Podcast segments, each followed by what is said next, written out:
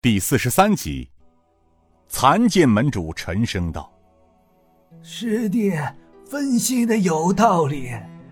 若说是遇到江湖高手而遇难，这件事可以否定。平儿的功夫早已登堂入室，一般的江湖中人奈何不得。老夫想，正如师弟所料，平儿有可能。”遇到什么奇人之类，被带走了。国兄、云儿，你们也不要难过了。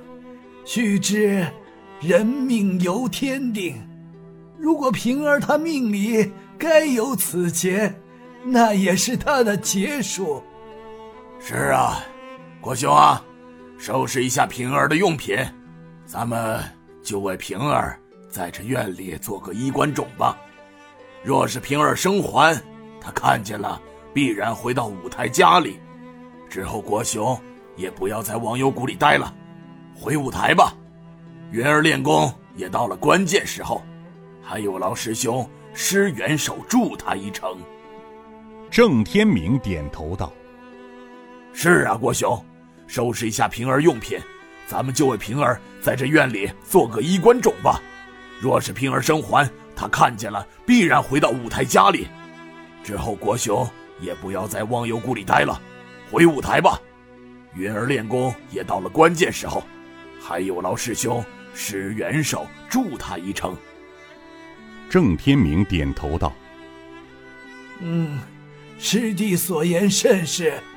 这样吧，先把五儿、云儿和婵儿留在谷中。”让他们先到洞里清修一段时日，随后回五台。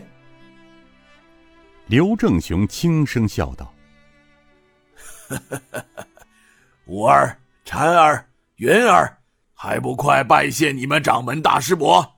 你们仨能得到掌门师伯的厚爱，是你们的造化，福缘不浅呢。”莲花山红莲圣教密室中的尹建平因祸得福，机缘巧合吞食了千年白蛟的内丹，又在神泉中洗髓易经之后，进入了圣教密室，得到了圣教第七十二代掌门无崖子的武功秘录，还真被他师叔刘正雄言中了，真是福缘广阔。他不知道自己用了多长时日。竟练成了伏魔太阴心法和伏魔剑。现在的尹建平可以称得上宇内第一人。他完成了红莲教至高无上的神功后，在每个仙人掌教的真身面前行了三拜九叩的大礼后，又得到了一些江湖各派武功秘本，在每个秘本中了解到了各派武学的特点和套路。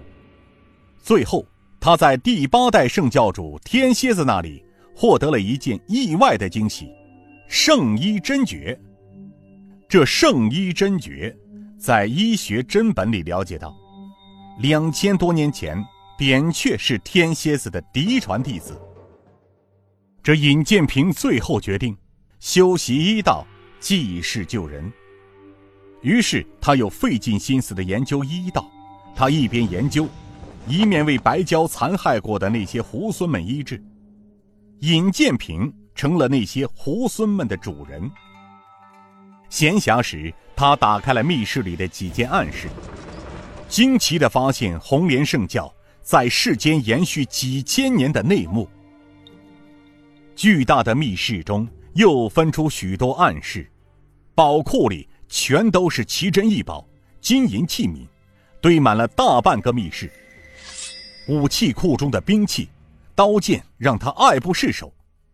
他从中挑了几件，他想等他修完圣医真诀之后，把他们带下山去送给小妹。黄毛真人带着他走进了圣教铸器室，在山洞的最底层深处，也是白蛟居住的地方。进的山洞来，一阵热浪夹着腥臭扑鼻而来。这越往里走，热量越大。近处发现，这才是地下熔岩河。只见得熔岩缓慢地向地下流过，而铸剑所用的热能就是这火山熔岩。又是三年，转眼即逝，尹建平也长成了玉树临风的大小伙子，身上的衣服早已经破烂。这黄毛真人从布库里找出许多丝绸布料，缝成了衣裳和裤子，看似是唐朝时期。尹建平他却不在乎穿什么，他只有一个目的：完成医道的修炼。然而他知道，自己都出来几年了，非常想念师傅、妹妹和雅叔，日夜俱争。他最终想的是复仇。黄毛真人似乎早已看穿了他的心思，他已知主人迟早要出山，所以近日来他在暗中为小主人准备上路的行李。他把许多金块化成了金叶子，还有各种疗伤的圣药。他怕哪天小主人心血来潮，拔腿就跑了。其实，在尹建平心底，他也舍不下这些通灵异类与黄毛真人，毕竟朝夕相处了这些年。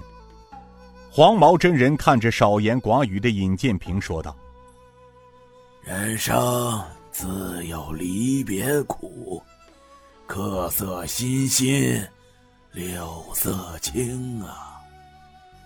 小主人，老奴知道，你这是想念亲人了。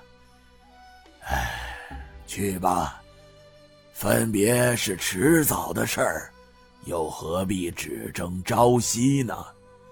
小主人只要记住，莲花山内还有老奴们在这里，抽空回来看看就行了。况且，小主人在圣殿中修真三年，从武学到医道，小主人堪称宇内第一人。据老奴推测。